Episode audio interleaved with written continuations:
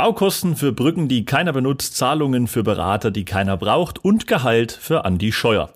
Immer wieder wird Steuergeld sinnlos verschwendet. In Deutschland scheint das zu einer Art Wettbewerb zwischen den sonst so lethargischen Behörden geworden zu sein. Dabei ist das Herausschleudern von staatlichen Geldern weltweit an der Tagesordnung und natürlich kennt der Schwachsinn auch hierbei keine Grenzen. In diesem Sinne herzlich willkommen zur Weltmeisterschaft des Schwachsinns mit Jonas Greiner und Quichotte.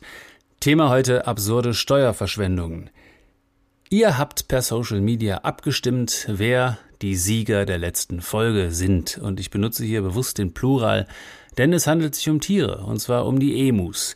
Lieber Jonas, du hast den zweiten Punkt geholt. Es steht 1 zu 2 aus meiner Sicht, äh, denn The Great Emu War hat das Rennen gemacht. Vielen Dank an diejenigen von euch, die sich beteiligt haben an der Abstimmung. Wir möchten natürlich gerne dazu aufrufen, dass äh, immer wieder zu tun und damit sozusagen an diesem Format hier zu partizipieren. Und auch heute haben wir wieder drei wahre Stories für euch, jeweils drei wahre Stories und ihr könnt am Ende entscheiden, welche Geschichte das Zeug hat zum Weltmeister des Schwachsinns in der Kategorie heftige Steuerverschwendung.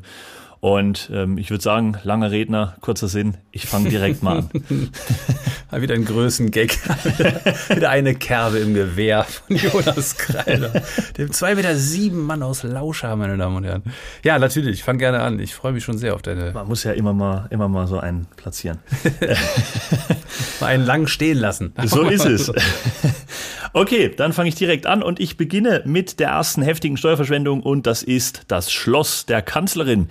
Ähm, klingt schon vielversprechend und äh, es ist viel weniger vielversprechend, als es klingt.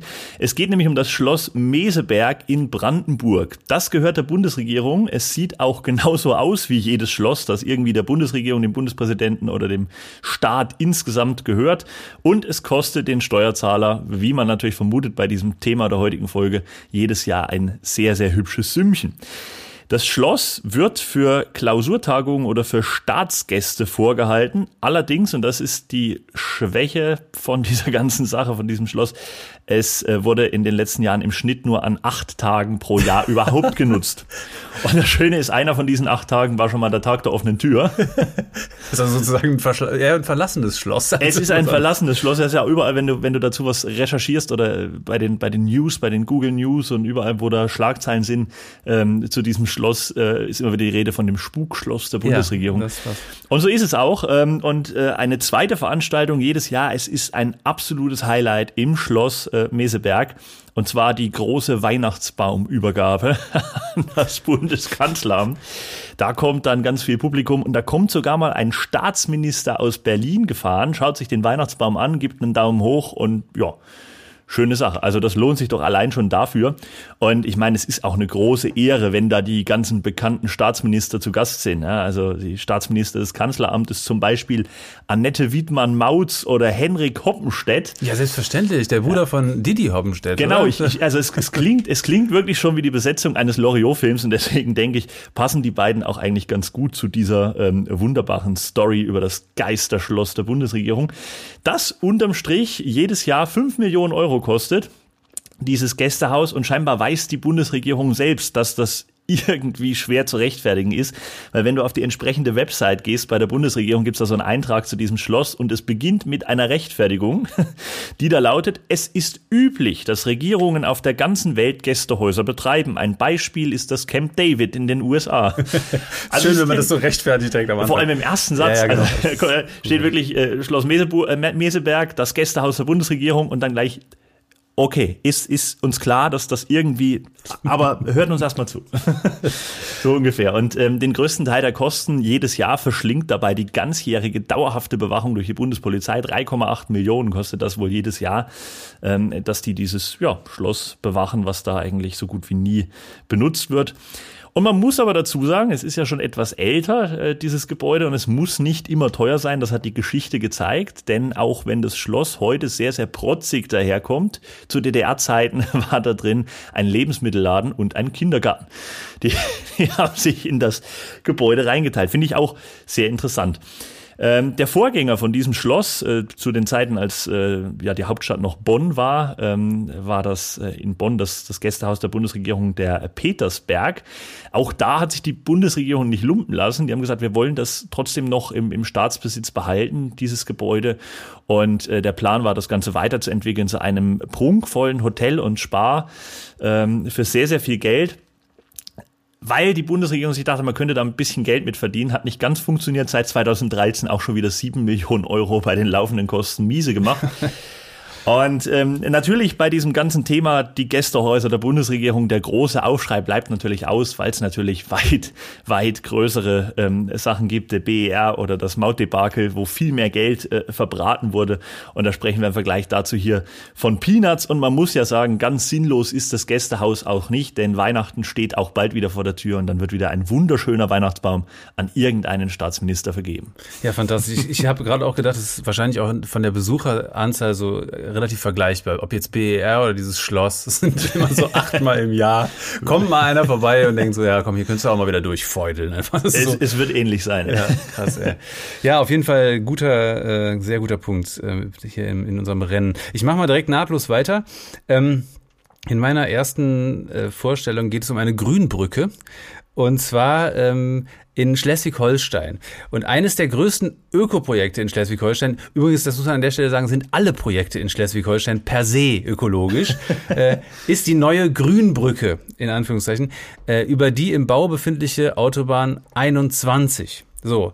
Und diese Autobahn 21, beziehungsweise diese Brücke befindet sich in der Nähe von Negernbötel. Das ist jetzt auch ein sagen wir mal, ein spezieller Name, wie ich finde. Äh, könnte man auch mal drüber nachdenken. Tut man tatsächlich auch. Die Grünen denken drüber nach, ähm, also im Ort, äh, diesen Namen auch mal langsam irgendwie zu ändern und umzubenennen. Die AfD im Ort schlägt Mohrenhofen vor. Kleiner Scherz am Rande. Naja, äh, also dieses ganze Ding, diese Grünbrücke ist natürlich für Tiere gedacht, die dann sicher die Straße überqueren sollen, kostet den Steuerzahler rund 2,5 Millionen Euro. Die Brücke ist 50 Meter breit. Das muss man sich tatsächlich auf der Zunge zeigen. ist 50 Meter breit, 34 äh, Meter lang und 5 Meter hoch, damit die Tiere gefahrlos die Autobahn überqueren können. Die Begründung für die Tierquerung ist nachvollziehbar, klar. Die Autobahn durchschneidet ein Waldgebiet, also will man, und das finde ich eigentlich wieder kurios, seitens der Förster und Jäger die Tiere natürlich auch auf die andere Seite des Waldes bringen, weil man befürchtet, dass äh, eine ökologische Verarmung durch Inzucht stattfindet. Und da denkt man sich wahrscheinlich auch in einigen Ortschaften, dann hätte man vielleicht auch mal eine Brücke in einen anderen Ort für die Menschen auch mal machen können. Ähm, naja, jedenfalls denkt man halt, wenn kein Austausch über die Straße hinweg möglich ist, gibt es da irgendwelche Probleme in dieser äh, Hinsicht. Und ähm, naja, äh, der Steuerzahlerbund fragt natürlich, muss die Brücke 50 Meter breit sein? Was eine berechtigte Frage ist, wenn man sich vor allem vor Augen führt, dass auf diesen 50 Metern Brücke immerhin einige Suhlen für Wildschweine mit eingebaut wurden und so schöne Stämme, so, eine, so richtige Parcours wurden da aufgebaut, äh, an denen das Wild sein Fell oder seine Schwarte reiben kann. Ein Abenteuerspielplatz Absolut. Für, für Wildtiere. Komplett. Es ist, es ist irgendwie, es ist schon schön, finde ich, mit welcher Umsicht man diesen Übergang da geplant hat. Die Tiere können sich ja quasi so einen richtig, einen schönen Lenz machen auf diesem Teil. Schön mal wieder den ganzen Mittwoch in der Sohle gecornert. Da bekommt der Begriff Brückentag eine komplett wellnesshafte Konnotation. Naja, ähm, also vor allem, weil ja diese Brücken die Tiere über die Straße und wieder in den Wald leiten sollen, finde ich es irgendwie, es soll, es ist halt ja, geht darüber und gut ist. Also es muss jetzt nicht unbedingt, soll jetzt eigentlich würde, würde genügen für den, würde eigentlich genügen ja. für den Zweck. Ähm, man soll ja eigentlich auch nicht verweilen als Tier, äh, weil jetzt, jetzt chillen die Viecher da irgendwie in, den, in diesem Freizeitresort und denken sich wahrscheinlich auch so, also ja gar nicht mal so ungeil an so einer Straße, was halt irgendwie total kontraproduktiv ist. Und ähm, das Lustige dabei ist auch, dass die A21 von Todendorf über Mötzen vorbei am aufregenden Erlebniswald Trappenkamp bis nach Stolpe geht. da muss man schon ganz ehrlich fragen, wer? Wer fährt daher? So, und wahrscheinlich hätte es für die Tiere tatsächlich auch einfach einen Zebrastreifen getan. wahrscheinlich, also es klingt so ein bisschen nach einer Autobahn, wo auch am, am Sonntagabend noch, noch reichlich Lkw-Parkplätze auf den Parkplätzen frei sind, weil dort wahrscheinlich einfach niemand langfährt. Nee, es gibt, glaube ich, auch insgesamt nur sieben, äh, überhaupt sieben Lkw-Parkplätze dann auf dieser Strecke. Aber sie ist auch jetzt nicht wahnsinnig lang, muss man an der Stelle auch sagen. Wahrscheinlich findet man da irgendwie samstagsabends auch eher irgendwelche, irgendwelche Raves, die da so auf offener Straße sind, als äh, dass man irgendwelche Lkw da sieht. Also, naja. Ein Fußballpunktspiel auf der, auf ja. der linken Fahrbahn. Auf jeden Fall auch eine Steuerverschwendung, die man äh, als solche definitiv verbuchen kann. Ja, sicherlich. Also das auf jeden Fall. Ich würde mal an der Stelle direkt ansetzen und würde ähm, etwas herausgehen aus Deutschland und ähm, bisschen internationaler werden. Ja, natürlich. Wir sind ja ein kosmopolitisches, ein globales Format. Absolut. Äh, die ganze Welt umspannend äh, äh, greift unser Recherchenetzwerk für diesen Podcast. Und ähm, ich komme mit äh, der klangvollen Geschichte ähm, als zweites hier ins, ins Rennen, äh, die auf den schönen Namen Huesca International Airport hört. Ja, und ähm, da geht's drum, es äh, kommt jetzt die Europäische Union ins Spiel, auf die man vielleicht auch schon ein bisschen gewartet hat, weil die sind auch immer äh, ja bekannt dafür, dass sie relativ viel Geld übrig haben. Ansonsten würde das Europaparlament wahrscheinlich nicht zwölfmal im Jahr von Brüssel nach Straßburg reisen, einfach weil man das denen mal versprochen hat. Und ähm, es gibt ganz viele EU-Förderungen, die tragen zwar ja in vielen Ländern ähm, der EU dazu bei, dass der Wohlstand äh, ja vermehrt wird oder dass äh, bestimmte Regionen ein bisschen ähm, aufgebaut werden.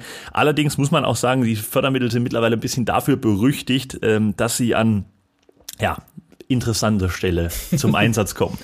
Ähm, Beispiele gefällig zu dem Thema. Ja, selbstverständlich. Here we go. 750.000 Euro EU-Fördermittel für ein Elton John-Konzert in Italien, wo eigentlich ja, regionale Musik gefördert werden soll. Und die dachten sich, naja, gut, ist jetzt nicht regional, aber es findet hier in der Region statt.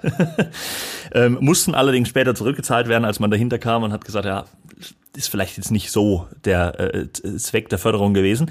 Ähm, 665.000 Euro vor dem Brexit gab's äh, für die Queen im Jahr 2015, unter anderem als Agrarsubventionen für Ländereien der Königin ähm, und 410.000 Euro für ein Fitnessstudio für Hunde. Auch ja, eine, klar, natürlich. Ja, logisch, was man, was man so braucht. Ne? Laufbahn für Hunde. und dann gibt's jetzt in äh, Spanien die Stadt Huesca, die hat immerhin 50.000 Einwohner, Zugang zu gleich zwei Autobahnen und einen AVE-Haltepunkt. Der AVE ist in Spanien so eine Art ja, spanischer ICE, ähm, nur noch unpünktlicher, aber mit dem Unterschied, dass das niemanden stört dort.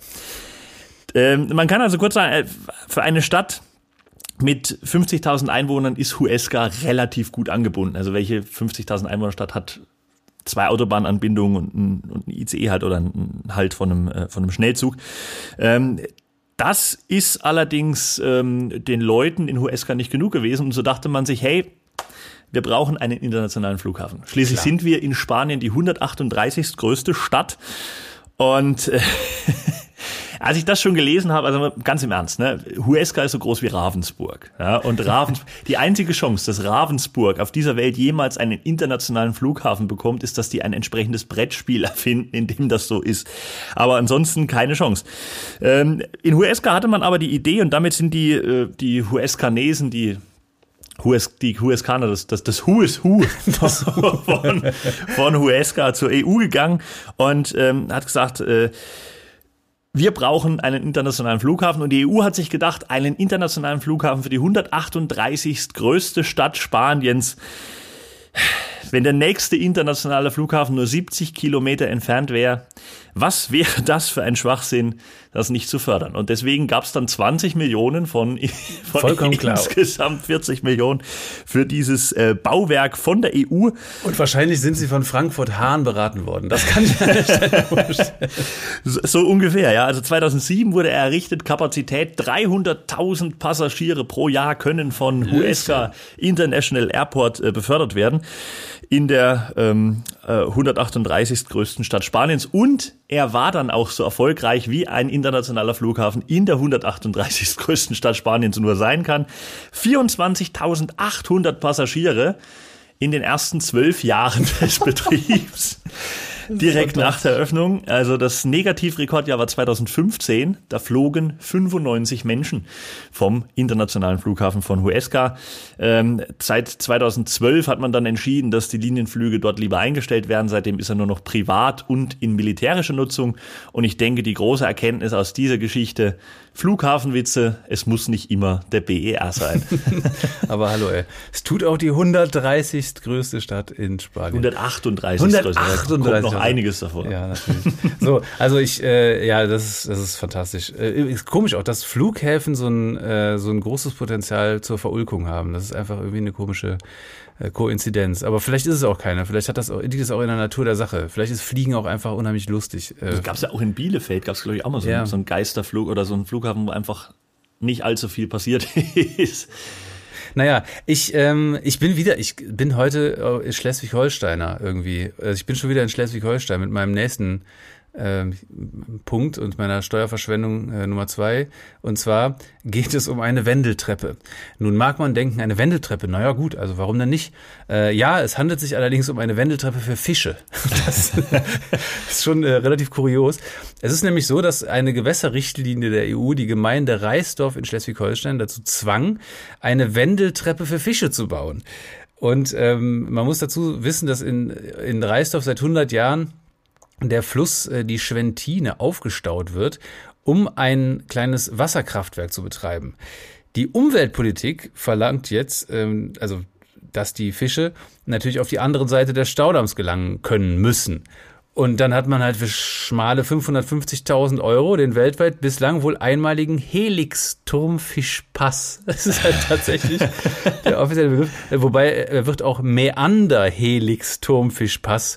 Weil ich finde auch, also da finde ich auch, musste für 550.000 Euro brauchst du auch einen guten Namen. Also deswegen hat man da so einen catchy Ding rausgehauen. Klingt auf jeden Fall, als wären Jahre der Forschung äh, vorneweg äh, ja, durchgelaufen, bis das, bis das überhaupt erst ausgereift war, sowas überhaupt das umzusetzen. Glaube ich allerdings auch. Und ähm, auch was die Technik betrifft, ist das ein, also es ist ein absolutes Meisterwerk. Es wird nämlich den Fischen die Möglichkeit gegeben, in einer spiralförmigen Röhre äh, und natürlich auch anderen Wassertieren, darin wie in einer Wendeltreppe die 6,50 Meter Höhenunterschied zu überwinden für, für Fischverhältnisse ist das ja quasi dann so ein bisschen wie der, der sechste Stock sozusagen. Ähm, schade ist nur, dass auf der anderen Seite der Staustufe nach Meinung von Naturschützern kein geeigneter Lebensraum für Fische besteht. Das ist der Kommentar des Steuerzahlerbundes und ich finde, irgendwie ist das ein berechtigter Einwand. Es, es könnte ein Problem darstellen bei der ganzen Geschichte. Gering, man, ja, geringfügig, aber schon irgendwie. Ja, das konnte man aber auch erst danach wissen. Also, ja, natürlich, selbstverständlich. aber wenigstens hatte man schon zu dem Zeitpunkt schon einen sehr guten Namen.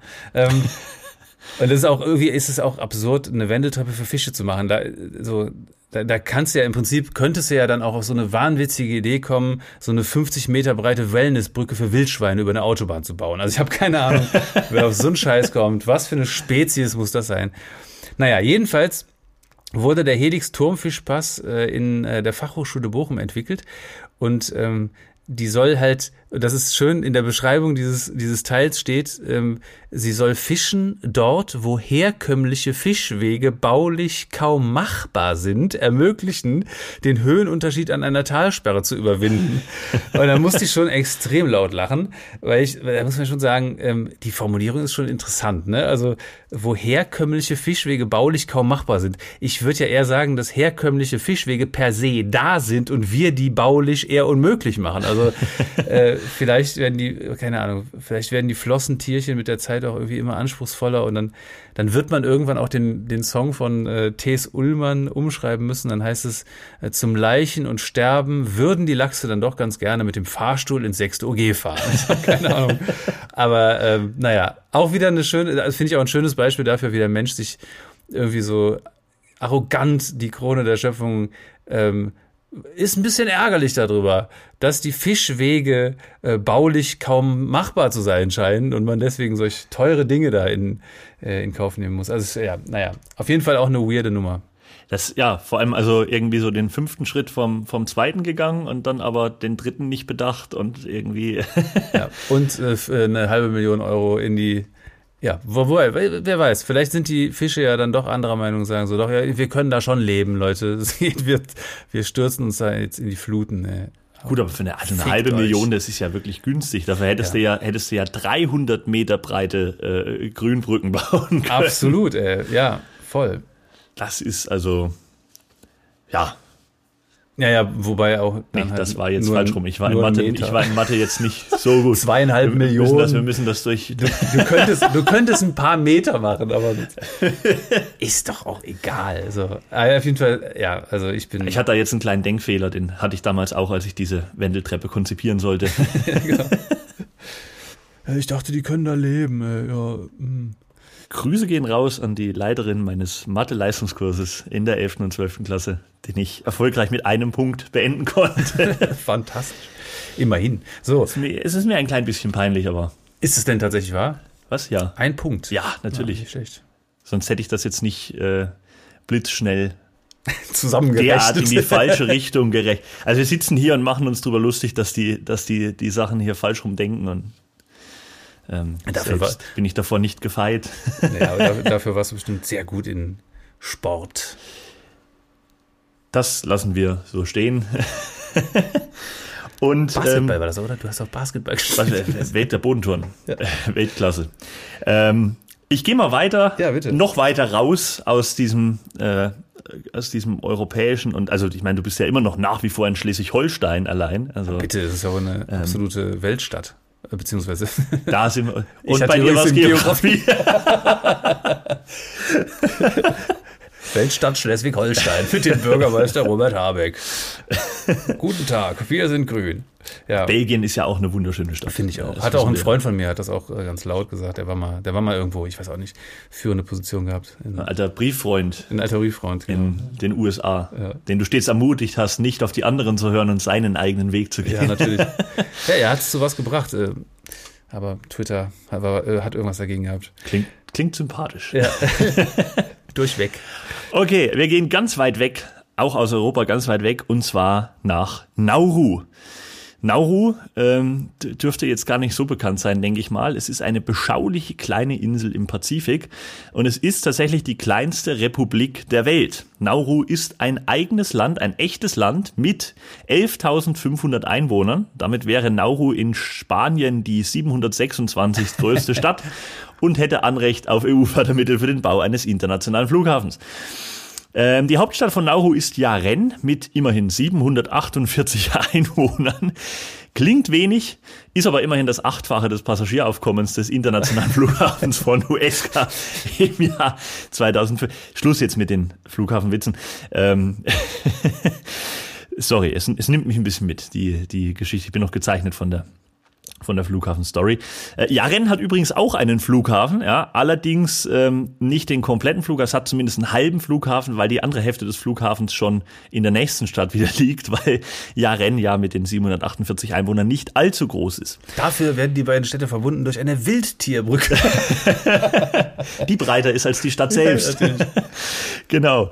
Ähm, ja, und obwohl die meisten vermutlich noch nie von Nauru was gehört haben, war Nauru einst das reichste Land der Erde. Tatsächlich das, das reichste Land der Erde hatte das höchste Pro-Kopf-Einkommen weltweit, zumindest wenn man die CSU-Landesgruppe im Bundestag nicht mitrechnet. Und ähm, seinen Reichtum hat sich Nauru mit Vögeln verdient. Ja, ja natürlich. Also mit fliegenden Vögeln, die die Insel einst äh, zu einer so. Zu, zu, einer zu einer Insel gemacht haben, die zu großen Teilen aus hochkonzentriertem Phosphat besteht also aus Vogelmist. Ähm, und äh, es wird aber zum Düngen, ist, wird das gern genommen, gerade wenn es hochkonzentriert ist, kann man daraus scheinbar ganz gut Geld machen. Und mit dem Abbau dieses ähm, Phosphats hat sich Nauru eine goldene Nase verdient. Und ähm, die Regierung hat dann beschlossen, jetzt mit diesem Reichtum, den Nauru plötzlich hatte, ähm, was Sinnvolles anzustellen. Und äh, das sah dann im Endeffekt so aus. Also ein äh, Teil des Geldes wurde den Bewohnern direkt zur Verfügung gestellt. Ähm, deswegen hat jeder Haushalt dann irgendwann im Schnitt ein Motorboot und zwei bis drei Autos besessen. Und das, obwohl das Straßennetz ähm, aufgrund der Tatsache, dass die Insel halt ungefähr so klein ist wie Hiddensee, äh, nur 30 Kilometer umfasst. Ähm, das, das ist schon krass, weil also drei Autos pro Familie bei nur 30 Kilometern Straßennetz, das ist, als würdest du in der 138. größten Stadt sparen. Naja, egal.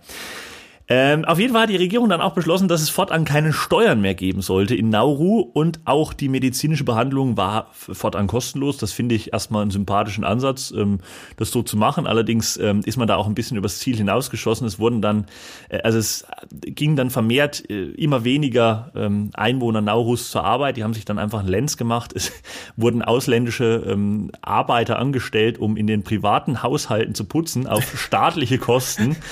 Ähm, das äh, sind sehr interessante Sachen. Und allgemein, also es war Deutsche wieder angesagt. Ja, die Menschen hatten einen äh, weniger geregelten Alltag als Claudia Obert feierten viele, viele coole Partys, flogen nach Australien, konsumierten, kauften den heißesten Scheiß und lebten insgesamt im Überfluss.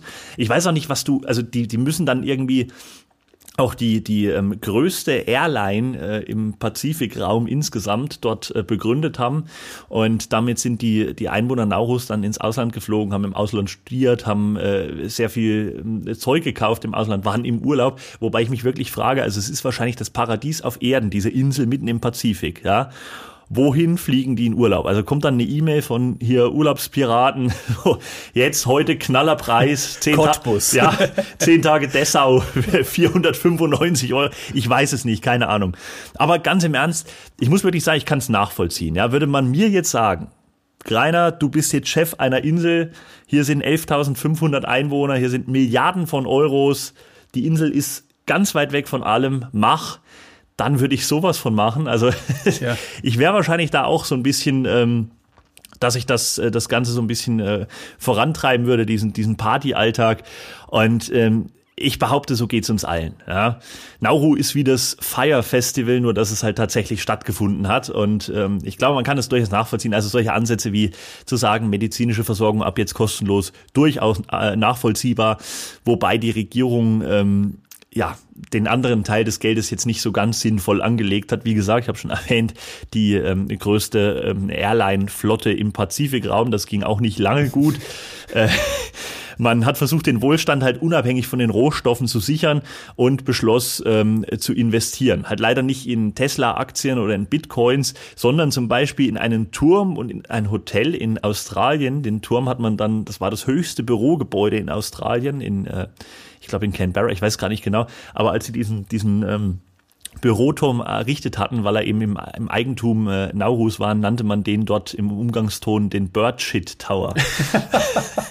das war auch schön. Also, ist auch schön selbstironisch irgendwie, ne? Also, ja, das hat nicht, das haben die in Australien Ach so, so okay, ich dachte, das wäre ja, gut, das wäre natürlich geil gewesen. Ja, und dann, also das musste natürlich auch der höchste Turm in dieser Stadt sein, ganz klar. Ja, und klar. es wurde auch in ein, es wurde ein Villenviertel gekauft in Melbourne, es wurden äh, Hotels gekauft. Man hat mal eben für ein Musical in London drei Millionen Dollar rausgeschleudert, äh, obwohl das Musical dann nicht so wirklich erfolgreich war.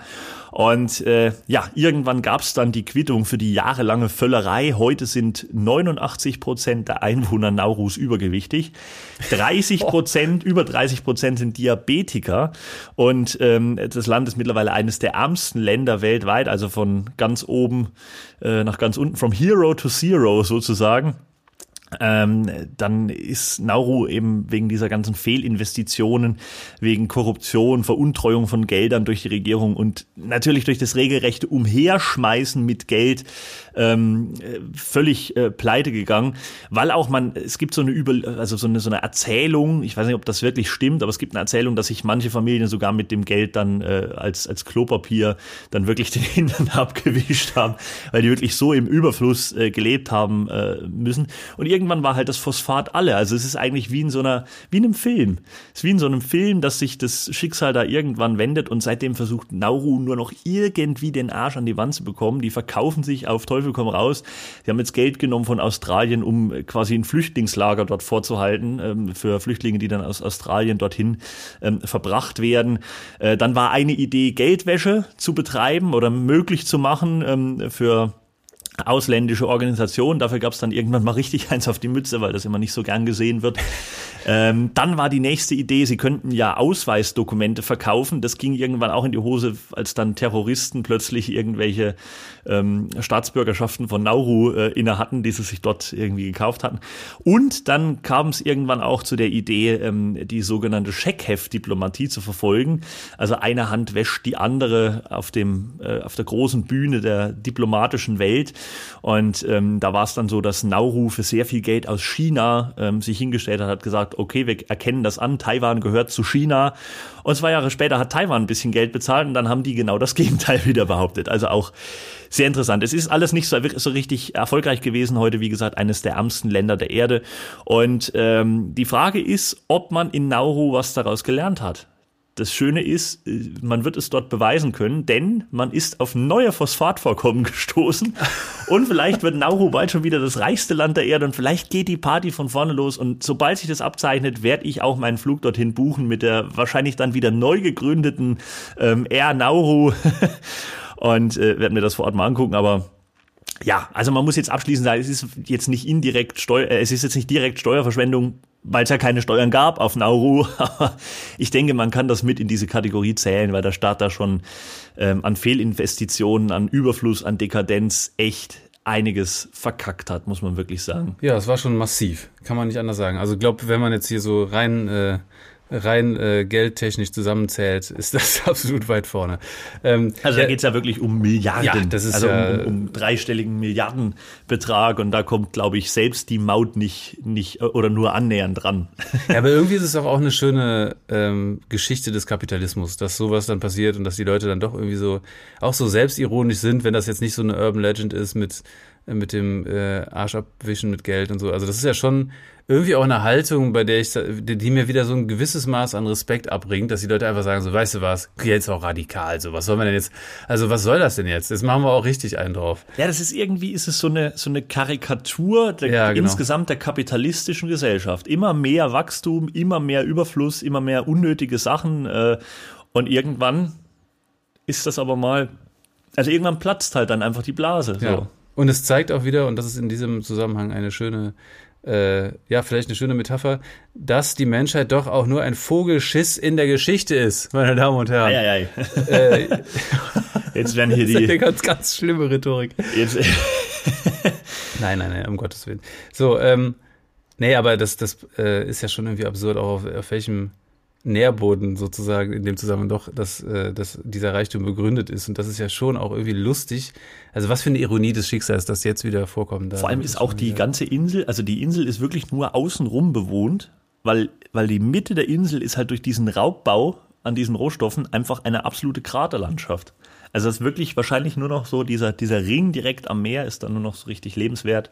Aber ja, ja, ähm, also irgendwie als ich mich so damit beschäftigt habe, ist es auf meine Urlaubs, äh, auf meine Traumurlaubszielliste irgendwie draufgekommen, weil ich glaube, da kann man trotzdem was Interessantes erleben auf der Insel. Ich, da, also ich Wenn man da mit so einem 400 Kilo schweren äh, 70-Jährigen spricht, der dort, wobei, nee, die Lebenserwartung liegt dort auch noch bei 50. Ja, okay, krass. Das ist auch, auch sehr, sehr krass.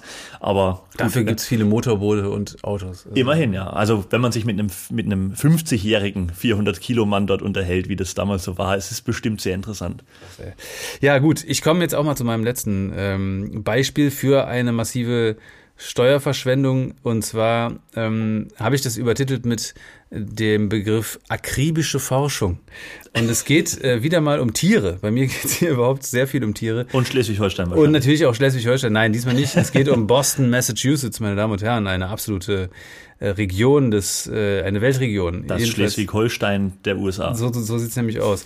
Und zwar hat von äh, 1996 bis 2017 an der Northeastern University of Boston, Massachusetts, ein Forscher gewirkt und ähm, wahrscheinlich auch darüber hinaus, aber dieser Zeitraum ist entscheidend für das, was ich erzählen will, und zwar der Forscher Richard Maloney, der tatsächlich ähm, staatliche Fördermittel im äh, Wert von drei Millionen Dollar in diesen 20 Jahren bekommen hat für seine Forschung.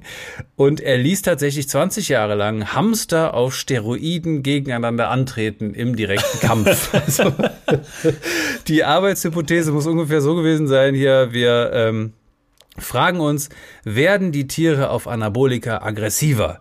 Und ich sag mal, long story short, yep, das ist tatsächlich der Fall. Und ich finde, also irgendwie das ist so, naja, der Fight Club für Hamster ähm, wurde natürlich von Steuergeldern finanziert, ist klar, ähm, wie schon gesagt. Und äh, 2017 muss man dann seitens der Gesundheitsbehörde, also des National Institute of Health, eingesehen haben, dass auch 1996 schon relativ klar war, dass anabole Steroide eher die Aggressionen fördern.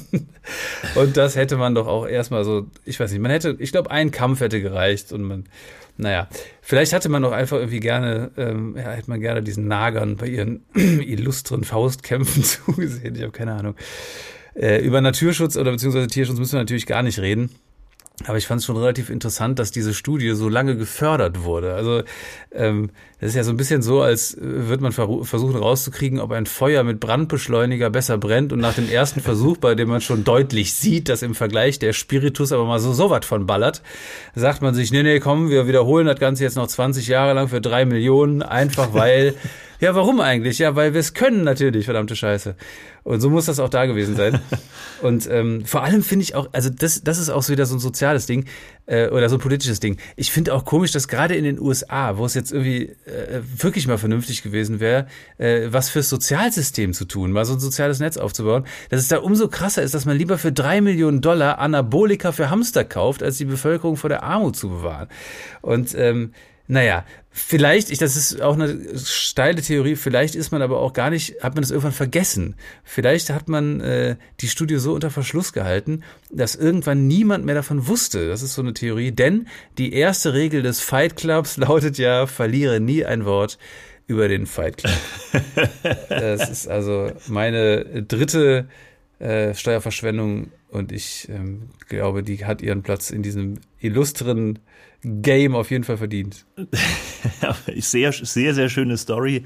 Ähm, der Fight Club für Nagetiere, in der Hauptrolle übrigens äh, Red Pit. oh Klar, die Ratte, ein klassischer Hamster. Der, die, ich sage immer, Ratten, die Hamster der Lüfte. Absolut richtig. Ein, ein, äh, ein sehr niedriger Flachwitz musste dann nochmal ja, sein. Er lag mir jetzt schon seit drei Minuten auf der Zunge. Ich musste ihn noch rauslassen. zum Ende dieser, dieser Episode über heftige Steuerverschwendungen.